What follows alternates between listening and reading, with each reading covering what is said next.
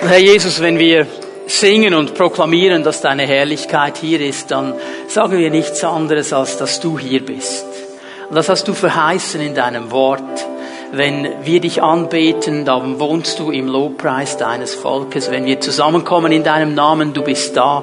Und ich danke dir für deine Gegenwart. Ich danke dir, Herr, dass du uns hilfst, in das Wort Gottes hineinzugehen, gerade mit diesem Thema, das wir heute Morgen haben.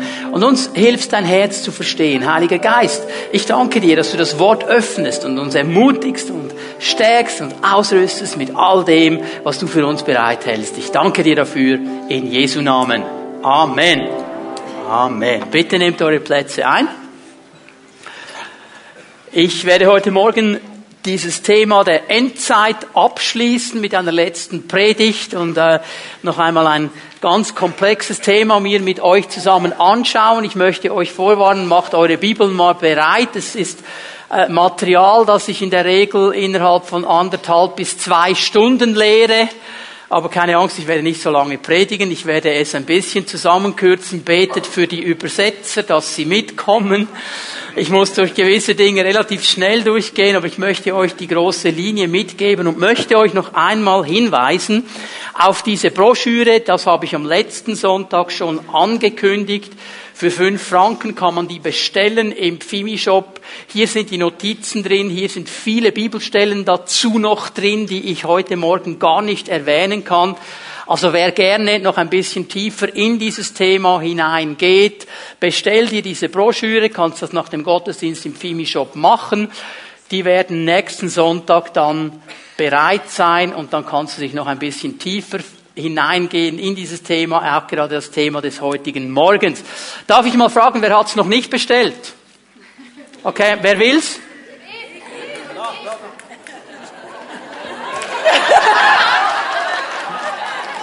Also, der Schneller ist der Gescheitere, oder? okay, ähm, wir haben, wir haben in der Endzeitlehre schon einiges gesehen aus dem Wort Gottes. Und ich möchte ganz kurz ein bisschen zusammenfassen. Die Bedeutung des prophetischen Wortes haben wir uns angeschaut. Was sagt uns die Bibel? Gott will uns als sein Volk auf die Zukunft hinweisen. Er will uns gewisse Dinge zeigen. Wir haben uns die Zeichen angeschaut im Alten Testament, im Neuen Testament.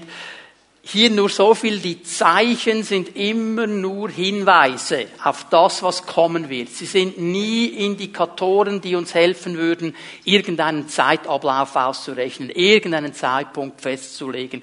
Das ist immer nur Hinweis. Gott will uns klar machen, diese Dinge geschehen. Und wenn wir die Zeichen uns anschauen im Alten und im Neuen Testament, dann sehen wir, wir sind in diesem Prozess drin.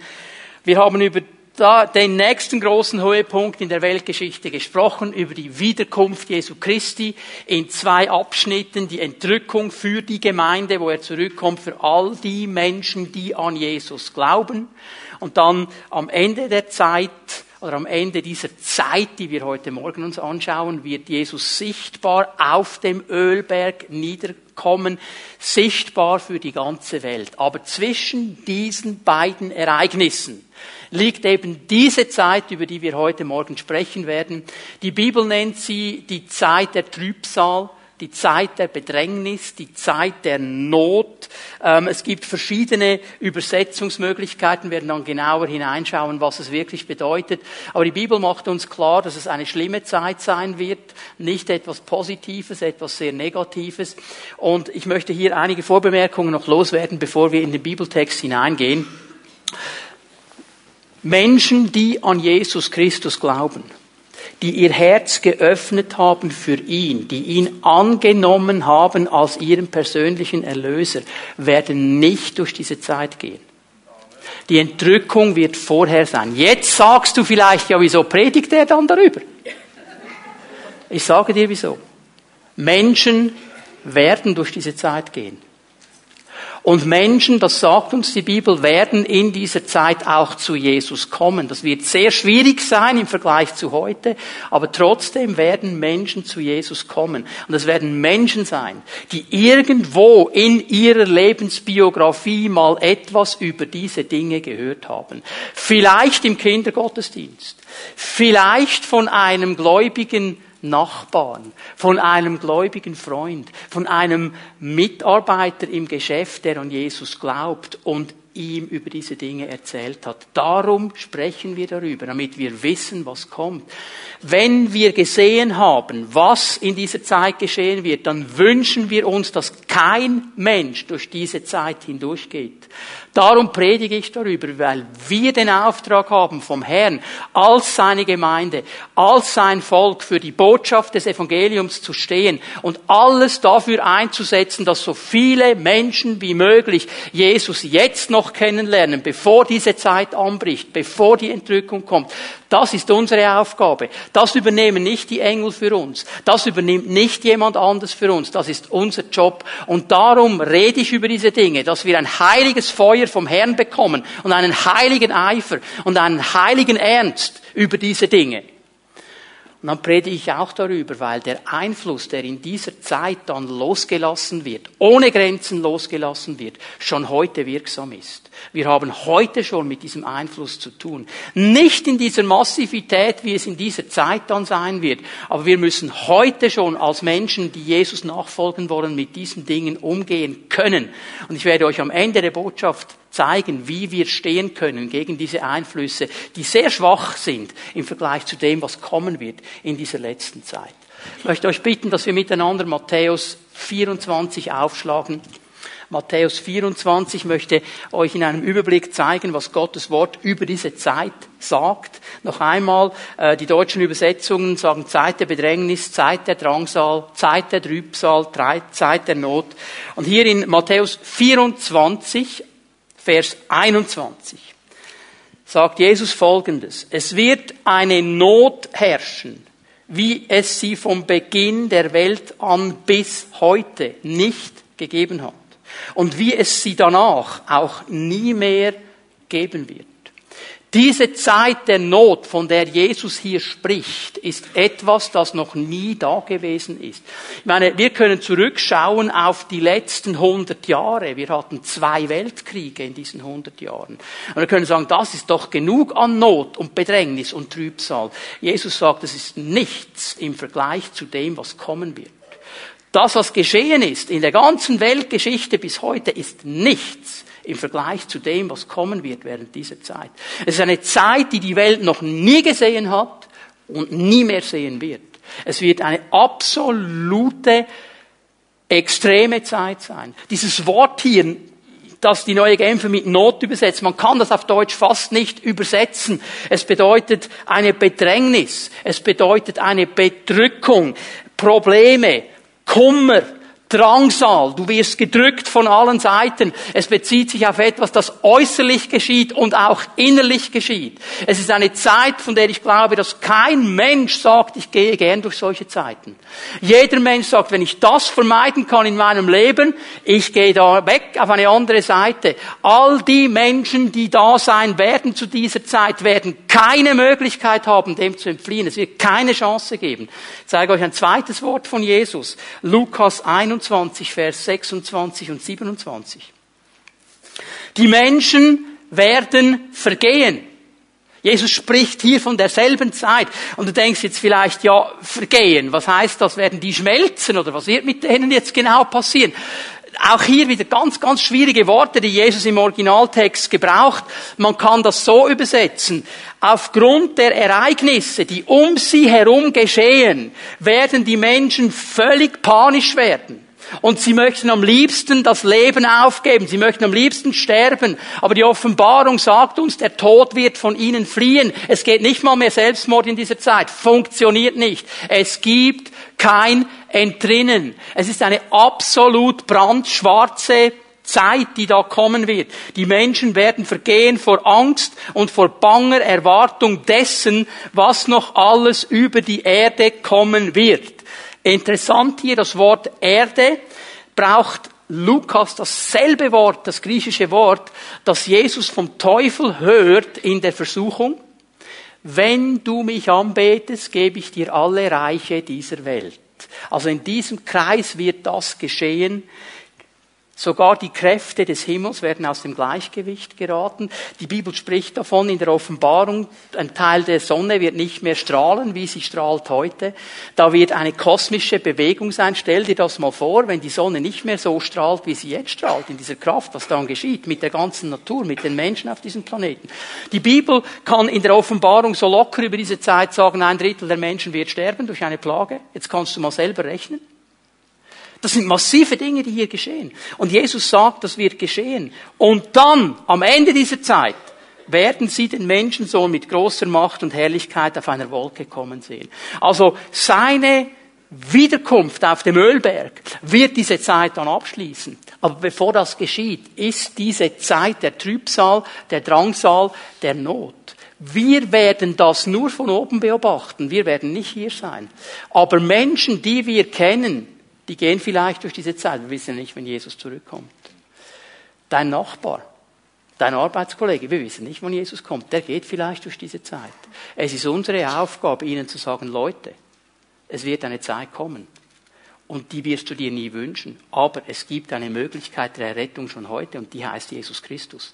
Und wenn du ihn ergreifst, wirst du da nicht dabei sein. Du wirst nicht dabei sein. Darum sprechen wir über diese Dinge. Im Alten Testament, die Propheten des Alten Testamentes nennen diese Zeit den Tag des Herrn. Also wenn du in der Bibel noch ein bisschen studieren möchtest, Tag des Herrn, wirst du noch einiges mehr finden, als das, was ich dir hier ganz kurz geben kann. Wir lesen miteinander Jesaja 13, Vers 6. Jesaja 13, Vers 6. Ist schon bezeichnet, wie es beginnt. Heult, schreit, heult. Denn der Tag des Herrn ist neu. Er kommt wie eine Verwüstung von dem Allmächtigen.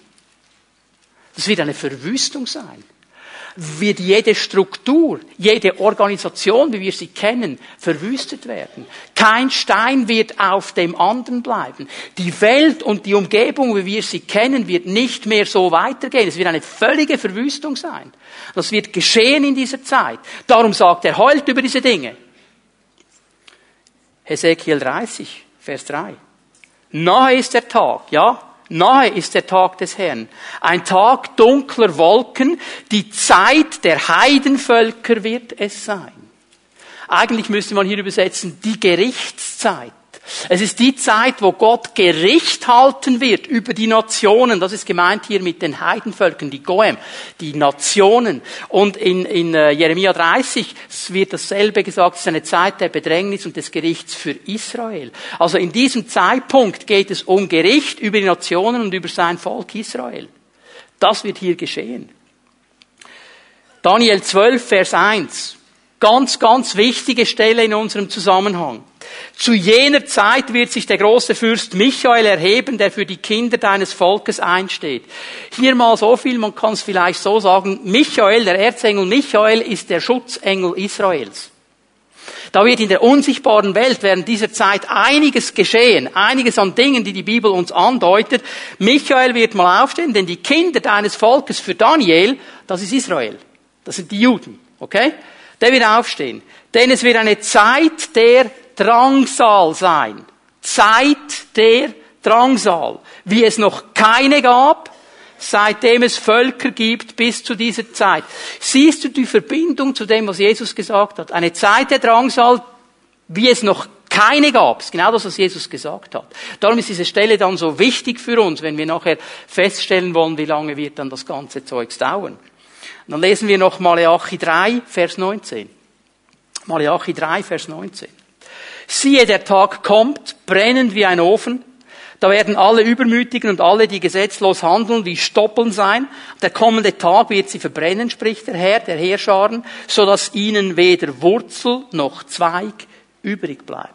Und hier sehen wir den Unterschied zum Preisgericht, über das wir am letzten Sonntag gesprochen haben. Da wird auch ein Feuer sein. Die Leute, die entrückt werden, die werden durch ein Preisgericht gehen. Auch da wird mit Feuer geprüft werden. Aber der Unterschied ist, jeder Mensch wird hineinkommen ins Reich Gottes. Einige nur gerade so hindurch, aber es werden alle gerettet. Hier in diesem Gericht wird weder Wurzel noch Zweig übrig bleiben. Radikal. Rübis und Stübis haben wir früher gesagt. Hier wird es wirklich radikal bis an die Grenze gehen.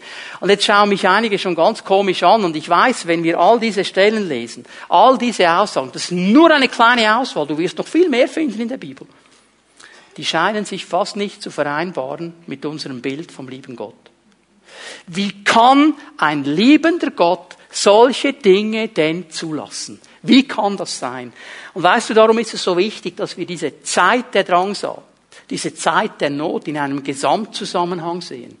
Nämlich im Gesamtzusammenhang der Heilsgeschichte Gottes. Wir dürfen das nicht isoliert sehen. Gott hat eine Geschichte mit dem Menschen von Anfang an. Und er macht eines klar. Vom ersten Buch Mose bis zur Offenbarung, bis zum letzten Buch der Bibel. Er macht klar, dass er ein heiliger Gott ist und dass er nicht zusammen mit Sünde existieren kann. Dass da, wo Zielverfehlung ist, ist die Bedeutung des Wortes Sünde, wo Menschen nicht nach den Zielen Gottes leben, wo sie ihre eigenen Wege gehen, da sagt er, mit, da kann ich nicht sein. Heiligkeit geht nicht zusammen mit diesen Dingen.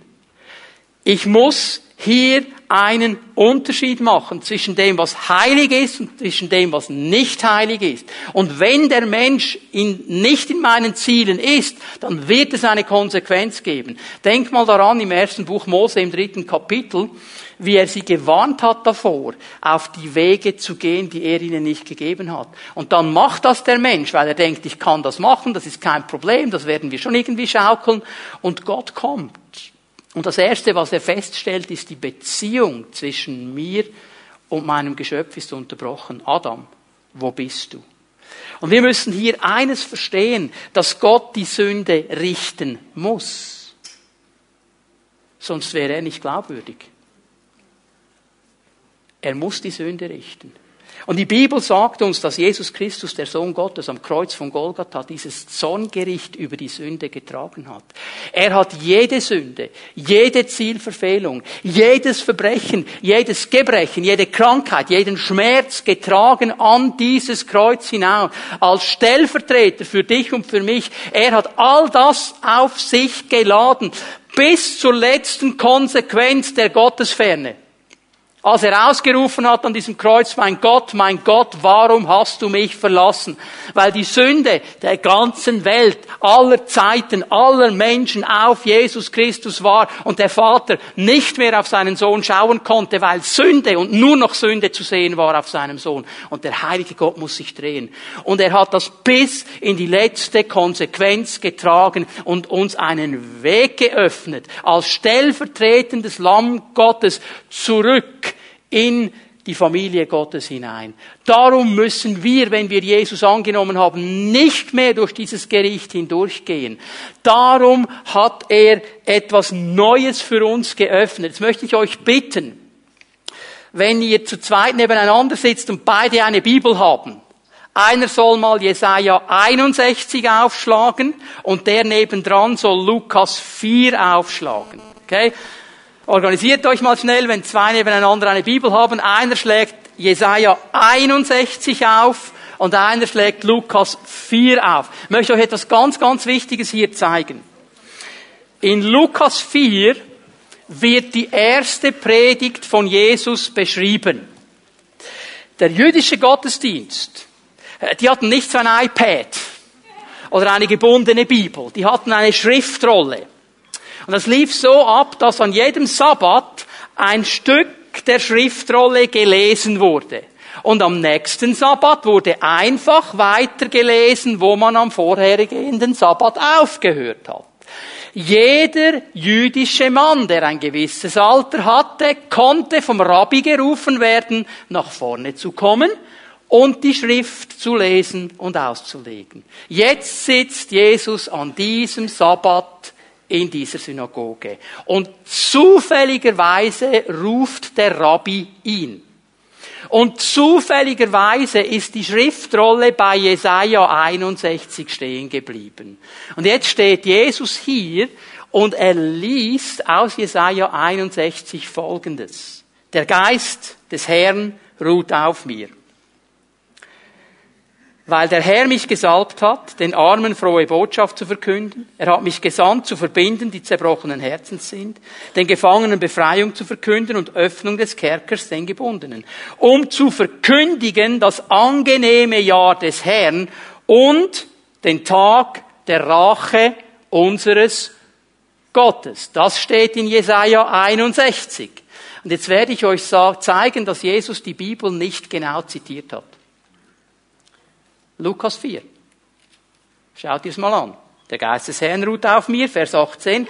Denn der Herr hat mich gesalbt er hat mich gesandt mit dem Auftrag, den Armen gute Botschaft zu bringen, den Gefangenen zu verkündigen, dass sie frei sein sollen, den Blinden, dass sie sehen werden, den Unterdrückten die Freiheit zu bringen und ein Jahr der Gnade des Herrn auszurufen. Vers 20. Jesus rollte die Buchrolle zusammen, gab sie dem Synagogendiener zurück und setzte sich. Alle in der Synagoge sahen ihn gespannt an. Er begann zu reden. Heute hat sich dieses Schriftwort erfüllt, sagte er zu ihnen. Ihr seid Zeugen. Ist dir aufgefallen, was Jesus ausgelassen hat? Jesaja 61, um zu verkündigen, das angenehme Jahr des Herrn, das Jahr der Gnade und den Tag der Rache unseres Gottes. Jesus sagt Folgendes, um ein Jahr der Gnade des Herrn auszurufen. Und dann rollt er die Schriftrolle zusammen den Teil, ein Tag der Rache unseres Gottes lässt er aus. Warum? Ich möchte euch daran erinnern, dass die Propheten im Alten Testament die Zeit der Gnade, die Zeit der Gemeinde nicht gesehen haben. Sie haben ein Panorama gesehen. Sie haben all die wichtigen Bergspitzen gesehen, die in der Zukunft geschehen werden. Und so wie wenn wir ein Bergpanorama uns anschauen, dann sehen wir die Berge alle auf einer Ebene, dass dazwischen ein Tal liegen kann, zwischen dem einen und dem anderen Gipfel. Das sehen wir nicht, wenn wir das Panorama anschauen. Die Propheten des Alten Testamentes haben diese Zeit der Gnade, diese Zeit der Gemeinde nicht gesehen. Und jetzt kommt Jesus Christus und er sagt, ich bin gekommen und ich bin genau der, über den Jesaja 61 spricht. Ich bin der Messias, ich bin der Gesalbte und ich bin gekommen, um ein angenehmes Jahr der Gnade Gottes auszurufen. Mit anderen Worten, bevor diese letzte Zeit kommt, diese Zeit der Drangsal, diese Zeit der Trübsal, diese Zeit der Not, ist eine Zeit der Gnade. Und diese Zeit der Gnade, die besteht seit über 2000 Jahren. Die Zeit der Gemeinde, wo Menschen eine Entscheidung treffen können für den Herrn, und nicht durch diese Zeit der Trübsal gehen müssen, die bleibt immer noch bestehen. Ich bin so froh und dankbar, dass wir in dieser Zeit leben. Ich bin so froh und dankbar, dass es noch eine Möglichkeit gibt, diesem Zorngericht zu entrinnen, weil Jesus das schon getragen hat für mich. Aber die Bibel macht eine Sache klar. Gott ist ein Gott der Liebe und der Gnade und er hat viel Geduld, aber er ist auch ein Gott der Konsequenz. Die Zeit wird kommen und solange diese Zeit noch nicht da ist, müssen wir nutzen, was wir nutzen können, um Menschen zu retten. Das ist wie Noah in der Arche. Er hat gebaut und gebaut und gleichzeitig gepredigt. Er hat gebaut und gepredigt. Gesagt, Leute, es wird eine Flut kommen. Es wird alles absaufen. Hier in der Arche ist Rettung. Niemand wollte rein. Er hat gepredigt, bis der erste Tropfen fiel und Gott die Tür geschlossen hat. Genau so geht es uns. Wir sind auch kleine Noahs und Noachinen. Wir gehen in die Welt und wir sagen, Leute, es gibt eine Möglichkeit, diesem Gericht zu entrinnen. Jesus hat es schon getragen. Das ist unsere Aufgabe. Darum sprechen wir über diese Dinge. Ich musste daran denken, Gott ist wie ein Vater. Weißt du, so als Vater, heute ist das vorbei. Unsere Kinder sind in einem Alter, da brauchen sie nicht mehr so die starke Erziehungshand, wie als sie klein waren. Ich habe so gemerkt, die Tendenz, die ich hatte als Vater, ich war eher so ein bisschen auf der Gnadenseite.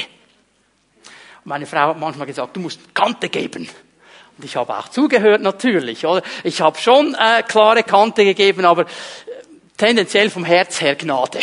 Und ich denke mir, der Herr ist ähnlich. Er gibt Gnade und Gnade und Gnade und Gnade. Aber er weiß als Vater, irgendwann muss ich die Konsequenz bringen. Das müssen wir verstehen. So sind diese Dinge vereinbar in der ganzen Geschichte Gottes. Und ich werde euch jetzt zeigen vom Wort Gottes her, wie lange diese Zeit der Drangsal dauert. Und ihr werdet sehen, wie gnädig Gott ist. Lass uns zurückgehen zum Buch Daniel. Noch einmal ganz schnell. Daniel spricht von einer Zeit der Drangsal, von einer Zeit der Bedrängnis. Und er braucht dasselbe Wort in Daniel 12.1, das Jesus gebraucht in Matthäus 24. Es ist interessant, es gibt ganz wenige Worte, die im Hebräischen und im Griechischen dieselbe Bedeutung haben. Das ist eines dieser Worte. Es ist ein deckungsgleiches Wort. Und dann gibt es ja die sogenannte Septuaginta, das ist die griechische Übersetzung des Alten Testamentes. Und da wird Daniel 12 mit dem genau gleichen Wort übersetzt, das Jesus hier gebraucht. Also mit anderen Worten, Jesus hat eigentlich gesagt, hey, ich gebe Daniel Support.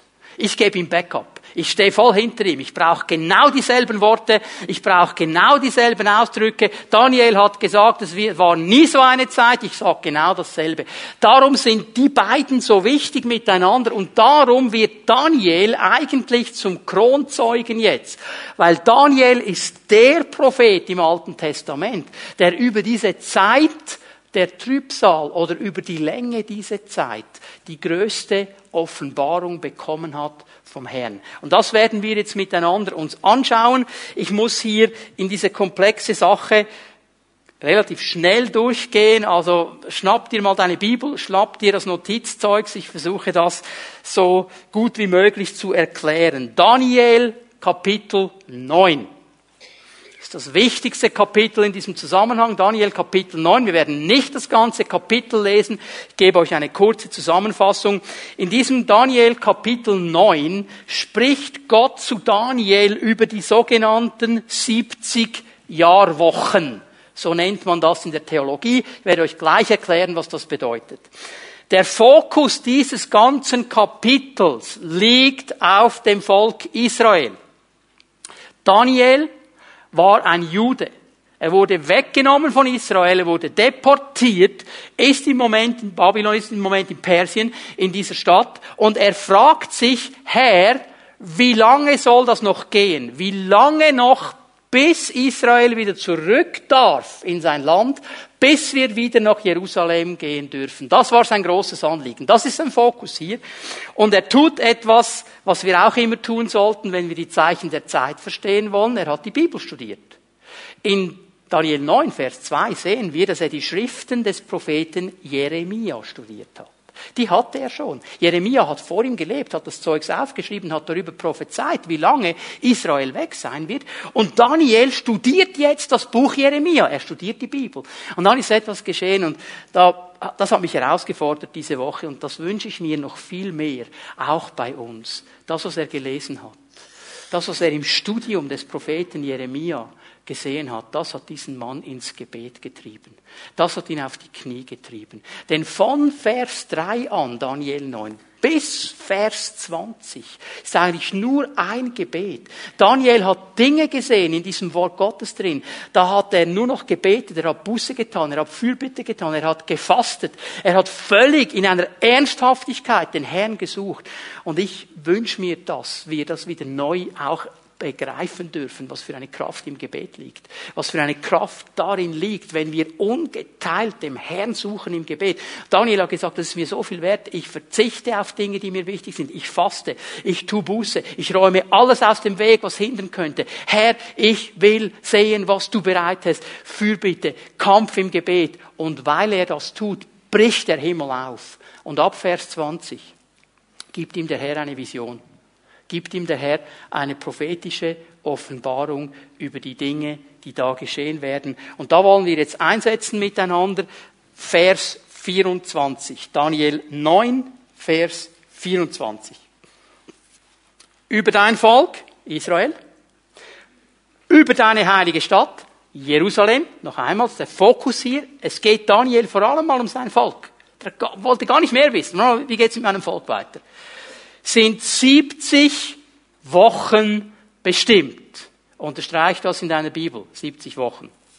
Um der Übertretung ein Ende zu machen und die Sünde abzutun, um die Missetat zu sühnen und eine ewige Gerechtigkeit herbeizuführen, um Gesicht und Weissagung zu versiegeln und ein Allerheiligstes zu salben. Ich kann hier nicht alles auslegen. Denk noch einmal an die Broschüre, da stehen die Dinge ein bisschen detaillierter. Ich kann hier nur mal auf diese 70 Jahrwochen hinweisen. Daniel bezieht sich hier auf 3. Mose 25. Da kommt nämlich dieser Begriff vor, wenn es um die sieben Jahre Fristen geht, bis ein Sabbatjahr kommen soll. Also eine Jahrwoche sind sieben Jahre. Wenn die Bibel von einer Jahrwoche spricht, dann spricht sie eigentlich von sieben Jahren. Jetzt die Rechnungscracks. 70 mal 7 gibt? Wie viel? Sehr gut. 490 Jahre. Daniel bekommt hier eine Vision über 490 Jahre, also über einen ganz langen Zeitabschnitt. Und jetzt ab Vers 25 fängt er an zu erklären, was in dieser Zeit geschehen soll. Wir lesen das an miteinander. Wisse und verstehe. Vers 25, Daniel 9. Vom Erlass des Befehls zur Wiederherstellung und zum Aufbau Jerusalems. Also beginnt das Ganze bei einem Erlassen, einem Befehl, dass Jerusalem und der Tempel wieder aufgebaut werden darf. Hat einer dieser Könige von Babel gegeben. Esra, Nehemia, kannst du nachlesen. Da beginnt diese Uhr zu ticken vom Erlass des Befehls zur Wiederherstellung und zum Aufbau Jerusalems bis zu dem Gesalbten, dem Fürsten, vergehen sieben Wochen und 62 Wochen. Also insgesamt spricht er, wir rechnen ein bisschen heute Morgen, 62 und 7 gibt 69 Wochen, okay? Also er spricht hier über 69 Wochen. Und wir sehen das schön in dieser Teilung hier. Straßen und Gräben werden wieder gebaut, und zwar in bedrängter Zeit. Und nach den 62 Wochen wird der Gesalbte ausgerottet werden und ihm wird nichts zuteil werden. Die Stadt aber samt dem Heiligtum wird das Volk des zukünftigen Fürsten zerstören und sie geht unter in der überströmenden Flut und bis ans Ende wird es Krieg geben, fest beschlossene Verwüstung. Daniel sieht hier zwei Teile. Er sieht einen Abschnitt von sieben Wochen, also sieben mal sieben, 49 Jahre.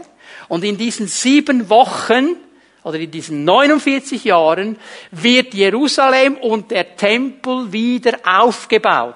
Die Straßen und die Gräben werden wieder gebaut und zwar in bedrängter Zeit.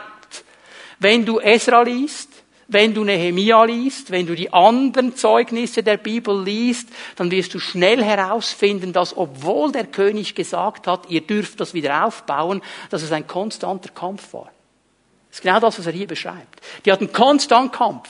Die Feinde versuchten konstant, sie daran zu hindern, diese Stadt wieder aufzubauen. Und dann sagt Daniel in Vers 26, und nach den 62 Wochen, also jetzt müssen wir noch einmal ein bisschen rechnen. 62 und 7 gibt 69, also nach 69 Wochen wird der Gesalbte ausgerottet werden. Das heißt, er wird sterben und eigentlich müsste man das hier übersetzen aus dem Hebräischen. Äh, die Schlachterübersetzung sagt hier, und ihm wird nichts zuteil werden. Die wörtliche Übersetzung wäre eigentlich, der Gesalbte wird ausgerottet und niemand hilft ihm. Er wird von allen verlassen sein. Er wird ganz alleine sein. Und dieser Gesalbte ist niemand anders als Jesus Christus, der am Kreuz von Golgatha ganz alleine gestorben ist. Für die Sünde der ganzen Welt. Alle haben ihn verlassen. Er war alleine. Da ging niemand mit. Da hat ihm niemand geholfen. Da war er ganz alleine. Das ist das Bild hier. Und dann spricht Daniel, und er sieht das von der Zerstörung Jerusalems durch den römischen Feldherrn Titus 70 nach Christus, wo diese ganze Stadt zerstört worden ist, wo der Tempel dem Erdboden gleichgemacht worden ist, wo ganz Jerusalem zerstört worden ist, und in diesem Moment auch die Juden auf die ganze Welt zersprengt sind.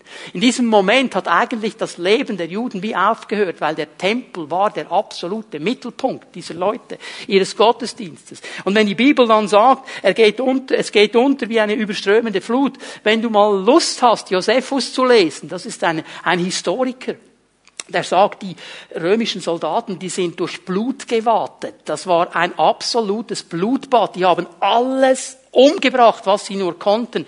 Über eine Million Juden sind umgebracht worden an diesem Tag. Der ganze Tempel wurde geschliffen, wurde dem Erdboden gleichgemacht. Und dann ist interessant, und bis ans Ende wird es Krieg geben. Eines der dominantesten Themen in unseren Nachrichten ist der Nahe Osten. Krieg, Streit, eine Nation gegen die andere und alle gegen die Juden und alle gegen Israel, oder? Genau das, was Daniel hier sieht. Also wir sehen jetzt etwas ganz Interessantes. Ähm, Der Gesalbte wird ausgerottet, wird sterben, Jerusalem und der Tempel wird zerstört werden. Sind wir bei 69 Wochen. Es bleibt eine Woche übrig. Jetzt möchte ich euch daran erinnern, dass Daniel einer der alttestamentlichen Propheten war. Er hat die Zeit der Gnade nicht gesehen. Er hat die Zeit der Gemeinde nicht gesehen. Wenn er weitergeht in Vers 27, dann sieht er diesen Abschnitt, den wir heute erkennen können, nicht. Für ihn geschieht das wie im Panorama. Und in Vers 27 Daniel 9 lesen wir etwas Interessantes. Und er, dieser Fürst, diese hervorragende Persönlichkeit, wird mit den vielen einen festen Bund schließen, eine Woche lang. Sieben Jahre.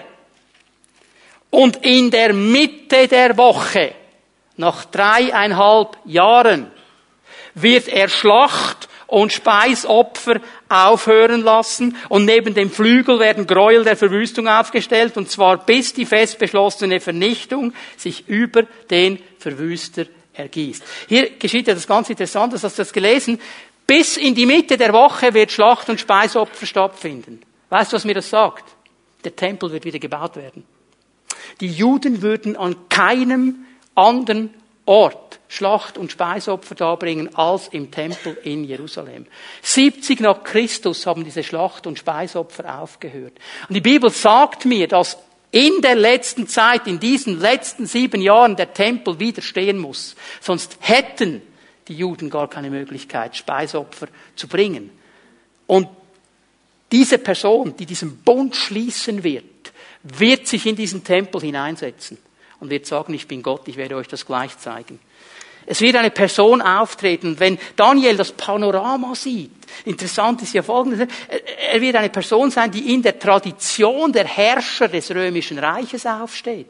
Die Offenbarung sagt ja, das römische Reich wird wieder erstehen. Also bevor ihr jetzt schon mit irgendwelchen Spekulationen davonrennt, die Leute sagen, oh, das ist die EU, das ist das, das ist das. Weißt du was? Eigentlich egal, weil wir werden eh nicht mehr da sein, wenn der, der kommt, oder? Aber er wird kommen. Er wird kommen und er wird einen Bund des Friedens machen. Es wird ihm gelingen, was keinem anderen bis jetzt gelungen ist, einen Bund des Friedens zu machen. Und er wird es fertigbringen, dass dieser Tempel wieder stehen wird. Also das Problem ist ja folgendes, da wo der Tempel stand, steht heute eine Moschee. Ja, was machen wir mit der? Keine Ahnung. Aber er wird eine Lösung finden. Er wird eine Lösung finden. Eine Lösung, mit dem die Juden einverstanden sind und die Palästinenser einverstanden sind, die Araber. Werden alle einverstanden sein. Und er wird der Mann sein, der Frieden bringen wird. Aber, aber, nach dreieinhalb Jahren wird er sein wahres Gesicht zeigen. Und er wird diesen Friedensbund brechen. Und er wird sich selber in diesen Tempel hineinsetzen. Und wird sagen, ich bin Gott, ihr müsst mich anbeten.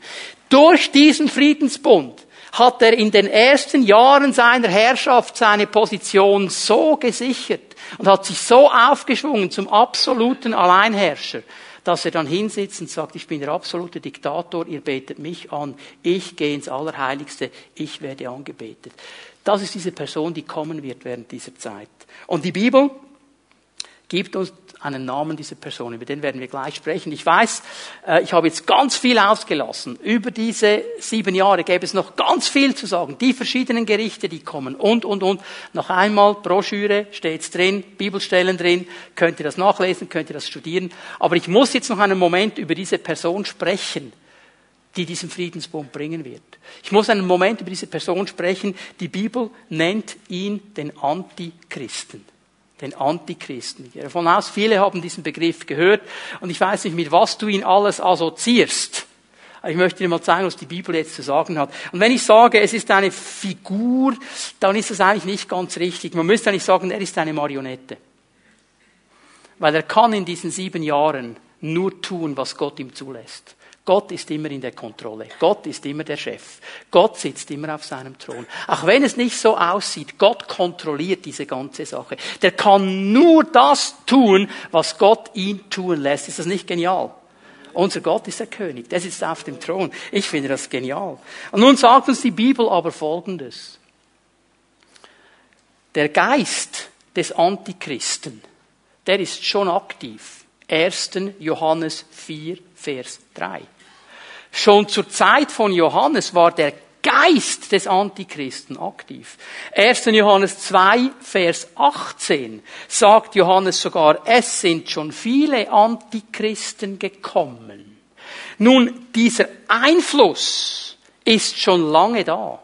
Und wir haben auch zu kämpfen mit dem Einfluss des Antichristen. Diese letzte Person, dieser letzte Antichrist, der sich dann so massiv zeigen wird, er ist einfach nur der Höhepunkt in einer langen Linie von Menschen, die unter diesem Geist operiert haben. Und was wir jetzt hier nicht vergessen dürfen, er wird der massivste von ihnen allen sein. Jetzt kannst du dir mal alle Diktatoren aussuchen, die es gibt. Nero, Stalin, Hitler, wie sie alle hießen in der Geschichte. Weißt du was? Das sind alles Bratzeli-Buben. Verglichen mit dem, der da kommt. Das, das ist alles nichts mit dem, was da kommt. Weil das wird ohne Grenzen sein. Das ist nichts verglichen mit dem. Darum predige ich über diese Dinge, weil ich möchte nicht, dass ein Mensch da durchgehen muss. Ich möchte, dass er mitkommt mit uns. Wir feiern während dieser Zeit das Hochzeitsmahl des Lammes. Ich gehe lieber ans Hochzeitsfest. Darum reden wir über diese Dinge, dass in uns ein heiliger Eifer kommt. Sagen, Herr, wir wollen die Menschen herausretten aus diesen Dingen. Wir wollen, dass sie dich kennenlernen. Dieser Geist, der Einfluss ist bereits heute aktiv. Jetzt lassen Sie miteinander 2. Thessalonicher 2 aufschlagen. 2. Thessalonicher 2. Ich werde nur diese, diesen Abschnitt lesen. Paulus spricht hier vom Antichristen. Es gibt noch viele, viele andere. Noch einmal, in der Broschüre sind die Stellen drin. Könnt ihr euch das umfassend nachlesen. Äh, die Bibelkenner denken schon, ja, was ist mit dem falschen Propheten? Und was ist mit dem Tier? Steht alles in der, steht alles drin. Okay? Besorgt dir die Broschüre. Da kannst du das alles nachlesen. Hier mal nur der Antichrist. 2. Thessalonicher 2, Vers 3. Lasst euch von niemandem in irgendeiner Weise irreführen. Also schon damals, als Paulus noch da war, war das ein großes Thema und hat dazu geführt, dass Spekulationen kamen und Christen irgendwo unsicher wurden, in die Irre gingen. Ich kann mich erinnern, äh, ich weiß nicht, wie lange das her ist, vielleicht 20 Jahren, als die Cumulus-Karte kam. Da kamen Christen das dürfen wir nicht machen. Das ist das Zeichen des Tieres. 666. Wir sind da alle dann in einem System. Habe ich gesagt, weißt du was? Wenn das kommt mit dem System, bin ich nicht mehr da. Dann bin ich weg. Das kann erst kommen, wenn die Gemeinde entrückt ist. Also Cumulus ist ganz sicher nicht 666. Okay? Und, und übrigens, warum hat man immer nur von Cumulus gesprochen? Von der Supercard hat niemand gesprochen. Versteht ihr? hier haben wir die Tendenz, dann irgendwelche Dinge aufzublasen in eine Richtung, die biblisch so nicht verhalten. Oh, wer Weisheit hat, und dann kommen all die Numeriker. Die Zahlenwerte. Und dann errechnen sie all die, was habe ich schon alles gehört?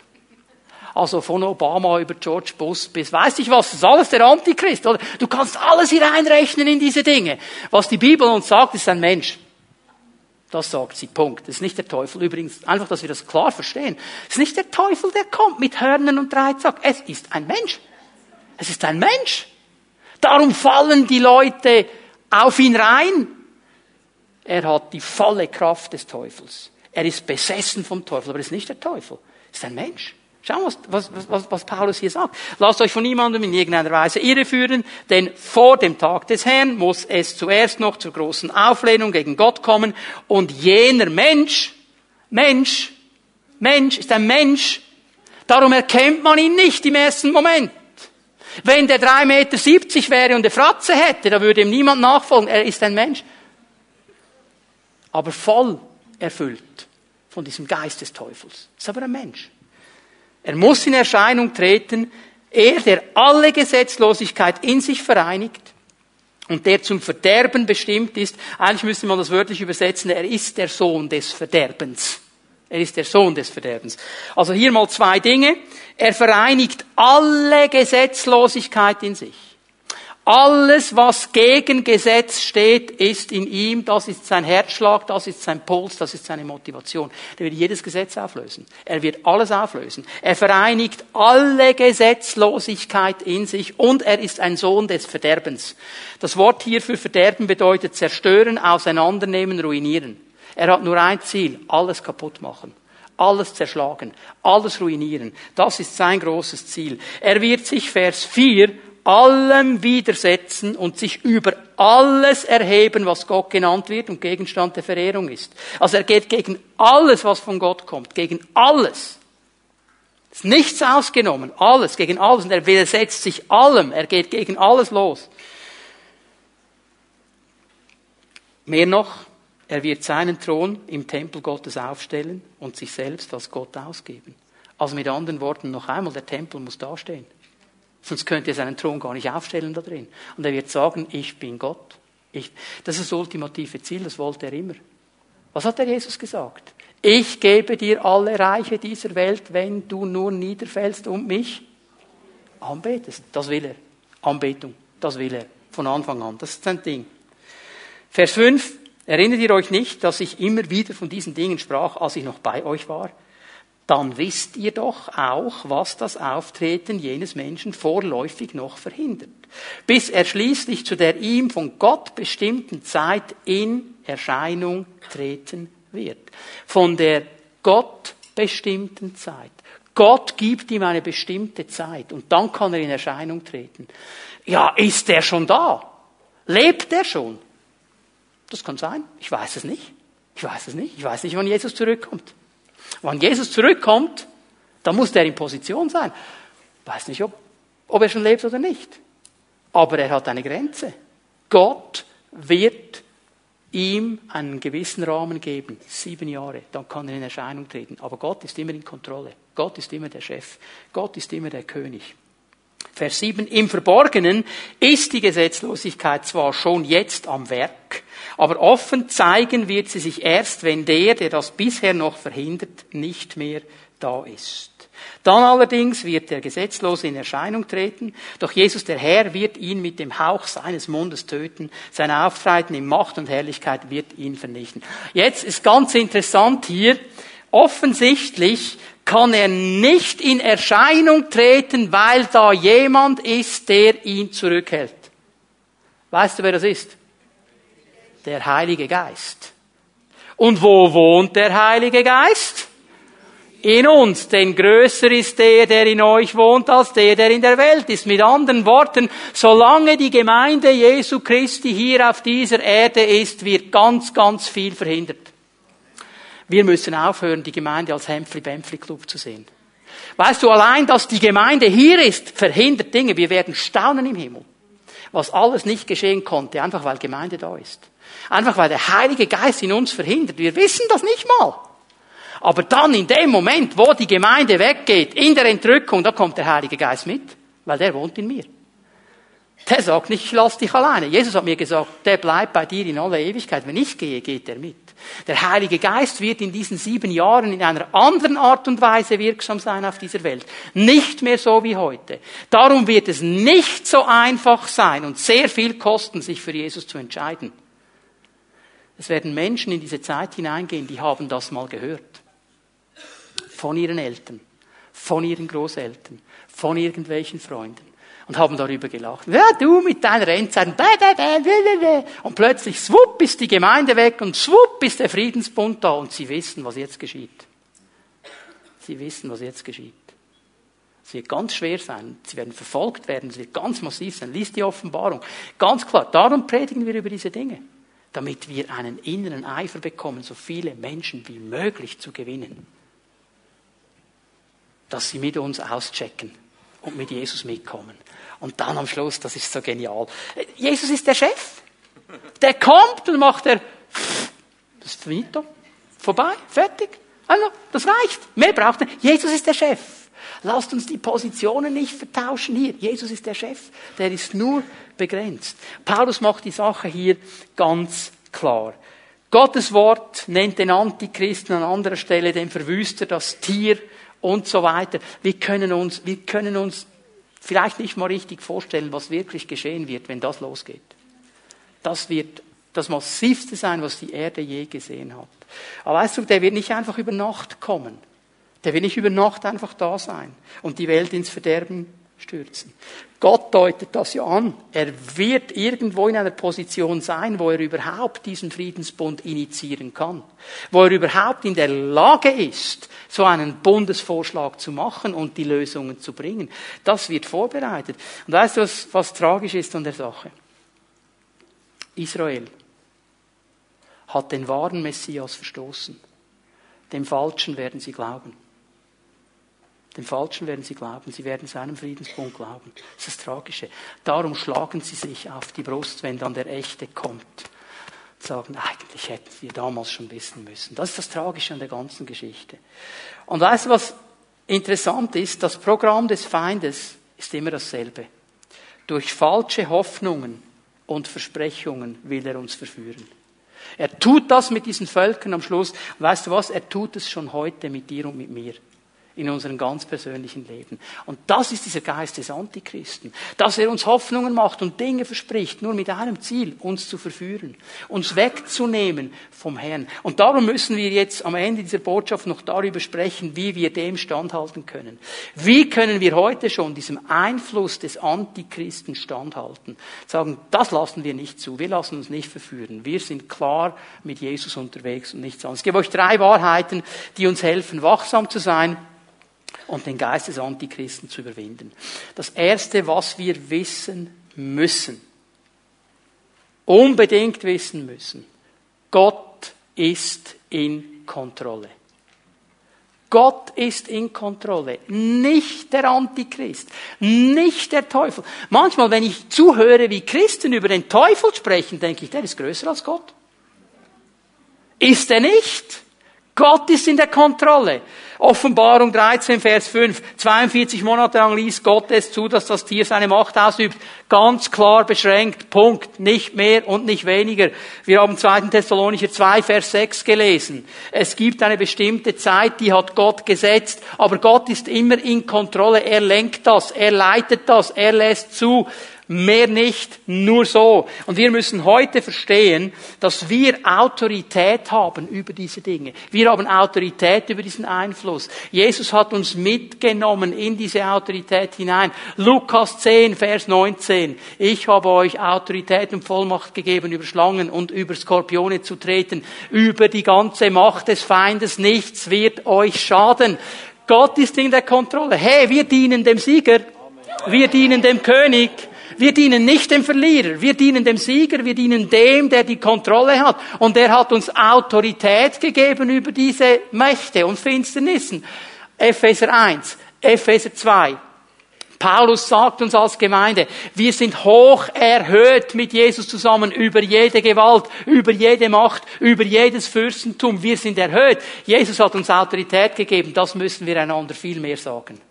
Das müssen wir einander viel mehr sagen. Jesus hat die Kontrolle und er lässt es nicht zu, dass wir irgendwo untergehen. Das ist das Erste, was wir wissen müssen, wenn wir diesem Einfluss des Antichristen widerstehen wollen. Das Zweite, was wir wissen müssen, wir verstehen, wir widerstehen der Versuchung des Feindes durch das Wort. All diese Einflüsse, die er auf uns loslässt, wir widerstehen durch das Wort. Matthäus 4. Jesus wurde in die Wüste geführt. Und die Bibel sagt, er wurde 40 Tage lang versucht. Bitte liest die Geschichte genau. Nicht nur diese dreimal. 40 Tage lang. 40 Tage lang. Diese drei, die wir hier lesen, waren vielleicht die Kumulation oder die Zusammenfassung. Das war 40 Tage lang ein Fight. Und Jesus, ich liebe das. Einfache Antwort. Also der hat nicht irgendwo eine Szene losgelassen, wie es heute manchmal. Es gibt ja Christen, die, die, die äh, ziehen eine Uniform an, eine Militäruniform, dann gehen sie in den geistlichen Kampf. Gibt es auch so ganz militante Typen, oder? Und dann gibt es solche, die, die haben gelesen, Epheser 2, dass es der Fürst ist, der in der Luft herrscht. Die chartern ein Flugzeug. Und dann fliegen sie über die Städte und reißen den Teufel nieder. Jesus ist nicht abgehoben. Er hat auch keine Uniform angezogen. Er hat einfach nur gesagt, es steht geschrieben. Das ist die Kraft des Wortes und das hat den Teufel flach gemacht. Weißt du was macht ihn heute noch flach? Nur wenn wir das Wort nicht kennen, haben wir ein Problem. Wenn wir nicht wissen, wie wir mit dem Wort kämpfen müssen, haben wir ein Problem. Aber wenn wir wissen, was das Wort sagt, dann hat er kein Brot. dann können wir widerstehen. Und übrigens, lasst mich hier eine Sache mal klar sagen. Wir werden nicht gesündigt. Wir sündigen. Also kann ich sagen, ich kann nichts dagegen tun. Doch. Du kannst stehen. Du kannst Autorität nehmen. Du kannst sagen, ich lasse es nicht zu. Du kannst zum Wort gehen. Wir werden nicht gesündigt. Es sind nicht die Umstände, es sind nicht die anderen. Es ist immer meine Entscheidung, wenn ich das tue. Aber ich kann auch stehen mit dem Wort. Jesus zeigt mir das. Ich kann widerstehen. Jedem Einfluss des Antichristen. Das dritte, was ich euch zeigen möchte, gehe noch schnell zur Offenbarung. Wir besiegen den Feind durch das Blut des Lammes und das Wort unseres Zeugnisses. So können wir ihn besiegen. Aber sie, Offenbarung 12, Vers 11, aber sie haben über ihn triumphiert, weil das Lamm sein Blut für sie vergossen hat. Und weil sie sich ohne Rücksicht auf ihr Leben zur Botschaft von Jesus bekannt, bekannten haben. Bereit dafür, sogar in den Tod zu gehen. Ich sehe hier eine Generation von Christen, die bereit war, ohne Kompromisse mit Jesus zu stehen, auch wenn es ihnen ihr Leben gekostet hätte. Die haben gewusst, wir sind erlöst. Jesus hat sein Blut vergossen für uns. Wir sind gereinigt und wir haben ein Zeugnis und wir stehen zu diesem Zeugnis, egal ob es mich das Leben kostet. Das wünsche ich mir, diese Kompromisslosigkeit. Ich musste an Luther denken, als er vor diesem Tribunal steht. Also der wusste ja auch nicht, überlebe ich das, überlebe ich das nicht. Das wusste der nicht. Aber er hat eins gewusst, nein, zwei Dinge hat er gewusst. Er hat gewusst, ich bin erlöst durch das Blut des Lammes. Ich bin gereinigt. Ich bin gerecht gemacht. Ich bin angenommen vom Herrn und darum habe ich ein Wort des Zeugnisses. Und er steht vor diesen Menschen, vor der gesamten Macht der damaligen Welt. Und er sagt, hier stehe ich. Ich kann nicht anders. Macht mit mir, was ihr wollt. Aber diese Offenbarung, die gebe ich nicht her, ich bin bereit dafür in den Tod zu gehen. So überwinden wir den Feind. Wenn wir kompromisslos sind, wenn wir aufhören zu spielen mit ihm, sagen, okay, Teufel, ich habe hier eine weiße Fahne, ich mach dir nichts, du machst mir nichts, das kannst du vergessen. Kannst du vergessen. Es reicht nicht, ein neutraler Schweizer zu sein. Du musst aufstehen und militant werden. Und du musst sagen, jetzt ist es vorbei. Ich bin gereinigt im Blut des Lammes und ich habe ein Wort des Zeugnisses. Darf ich mal Hände sehen von Menschen, die ein Zeugnis haben? Wurdest du befreit? Wurdest du gerettet? Wurdest du geheilt? Wurdest du versorgt? Darf ich mal die Hände sehen? Das Wort des Zeugnisses. Weißt du was? Wenn du das machst, wird der Teufel flüchten. Kann er nicht wegdiskutieren.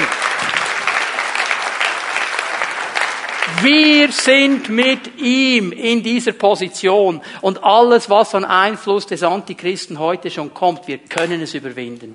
Und wir können stehen als die Gemeinde Jesu Christi in dieser Welt, die Zeugnis gibt von dieser Erlösung, von diesem Herrn, der bereit war, alles zu tragen und alles aus dem Weg zu räumen, dass wir wieder eine Beziehung mit dem Vater haben können. Das ist die gute Botschaft des Evangeliums. Wenn du hier bist heute Morgen, und du sagst, ich will heute Morgen ein Zeugnis ablegen vor der sichtbaren und der unsichtbaren Welt, dass so viel an mir liegt, ich kompromisslos mit diesem Jesus vorwärts gehe, dass so viel an mir liegt, ich widerstehen will diesem Einfluss des Antichristen, dass so viel an mir liegt, ich Zeugnis geben will von der Kraft meines Herrn, von der Kraft, die Menschen aus dieser Zeit der Trübsal herausnehmen kann, so viel an mir liegt, das ist das, was ich tun möchte. Dann lade ich dich ein, dass wenn wir den Herrn anbeten miteinander, dass du dich einfach hier vorne hinstellst. Jesus kennt dein Herz, kennt deine Entscheidung und ich weiß, Jesus wird uns begegnen. Er hat es im ersten Gottesdienst schon gemacht. Er wird es auch hier tun. Er wird dich stärken. Für die Menschen, die hier sind heute Morgen und du bist nicht sicher, ob du Jesus wirklich persönlich kennst. Oder du weißt, ich habe ihn noch nie so persönlich als meinen Herrn aufgenommen. Dann lade ich dich ein, das heute Morgen zu tun. Er ist der Weg heraus aus dieser Zeit. Er ist der Erlöser. Und wenn du nicht mit letzter Sicherheit sagen kannst, ich werde dabei sein, wenn du Jesus nicht persönlich kennst, öffne dein Herz für ihn. Du bist nicht bestimmt für die Zeit der Trübsal. Du bist bestimmt für ihn für seine Familie. Und er möchte dich heute Morgen freisetzen. Ich möchte bitten, dass der Geist Gottes kommt und dein Herz berührt. Er weiß, was deine Entscheidung ist. Er weiß, warum du hier vorne stehst. Und ich möchte ihn bitten, dass er dich ganz neu erfüllt mit seiner Gegenwart und seiner Kraft. Ich möchte ihn bitten, dass wenn wir hier stehen vor ihm, dass er über uns fällt und sein Werk tut. Ich möchte ich einfach einladen, dass du dein Herz öffnest, um von Jesus zu empfangen. Herr, ich danke dir für jede Frau, für jeden Mann, der hier vorne steht. Du kennst jedes einzelne Leben. Und du kennst die Entscheidung, die sie getroffen haben, warum sie hier vorne stehen. Du kennst all die Kämpfe. Du kennst all die Situationen. Du kennst auch die Hindernisse, die sie überwinden müssen. Und ich danke dir, Herr Jesus, dass du jetzt kommst mit deiner Gegenwart und jede einzelne Person erfüllst. Herr, ich bitte dich, dass du eine neue Autorität schenkst, eine neue Vision der Dinge, die du tun möchtest. Und ich bitte dich, Herr Jesus Christus, dass du jedes einzelne Herz festigst und neu auf dich ausrichtest. Und ich bitte dich, Geist Gottes, dass du jetzt fällst über diese Menschen. Komm, Geist Gottes, mit deiner Kraft und berühre Menschen. Erfülle sie mit dem Feuer deines Geistes. Erfülle sie mit deiner Gegenwart. Erfülle sie mit einer neuen Kraft. Erfülle sie mit einem neuen Zeugendienst. Erfülle sie mit deiner Autorität. Erfülle sie mit einer neuen Sicht. Danke, Geist Gottes, dass du dein Werk jetzt tust. Komm, Geist Gottes. Komm, Geist Gottes. Ich preise dich für deine Gegenwart. Ich danke dir für dein Werk. Ich danke dir, dass du Dinge freisetzt, jetzt in diesem Moment. Einige von euch, ihr hört im Moment, dass der Herr zu euch spricht. Einige von euch sehen Bilder. Ich möchte dich einfach bitten, halte das fest. Es ist der Herr, der zu dir spricht, der dich ermutigen möchte. Halte fest an diesen Dingen. Lass sie dir nicht rauben und geh vorwärts in der Kraft dieser Dinge, die der Herr in deinem Leben bewirkt, jetzt in diesem Moment. Wir wollen dieses Lied noch einmal singen. Hab Dank und stimme ein und gib dem Herrn Dank für all das, was er getan hat. Ich möchte bitten, dass Tom Lehmann dann nach vorne kommt. Und wenn wir dieses Lied noch einmal gesungen haben, den Gottesdienst mit dem Segen abschließt. Jesus, wir stehen als Gemeinde vor dir. Du bist der Herr. Und wir beten jetzt um deinen Segen über unseren Leben. Danke, Herr, dass du deinen Schutz gibst über unsere Leben, dass es dem Feind nicht gelingt, irgendetwas von dem Wort, das jetzt gesät wurde, in unsere Herzen zu entfernen. Ich bete, dass das beschlossen ist, dass es zugeht, dass dieses Wort aufgehen kann in unserem Leben. Ich bete auch, dass du Kraft gibst, dass wir in den kommenden Tagen dieses Wort umsetzen dürfen, so wie es du für uns auch vorbereitet hast, dass wir es auch nicht für uns neu zu interpretieren brauchen. Ich bete ich komme an gegen diese Verführung, dass wir das Ding immer drehen oder es zulassen, dass der Feind kommt, Dinge verdreht. Es soll klar bleiben, verständlich bleiben in unserem Leben und wir wollen Licht sein in unserem Umfeld, damit Menschen gerettet werden können in dieser Zeit der Gnade. Wo du sagst, komm zu mir, ihr, die ihr mühselig und beladen seid. Ich will euch erquicken. Danke für deinen Segen. Danke, dass du mit uns gehst, auch in dieser Woche. Amen. Amen. Seid reich gesegnet.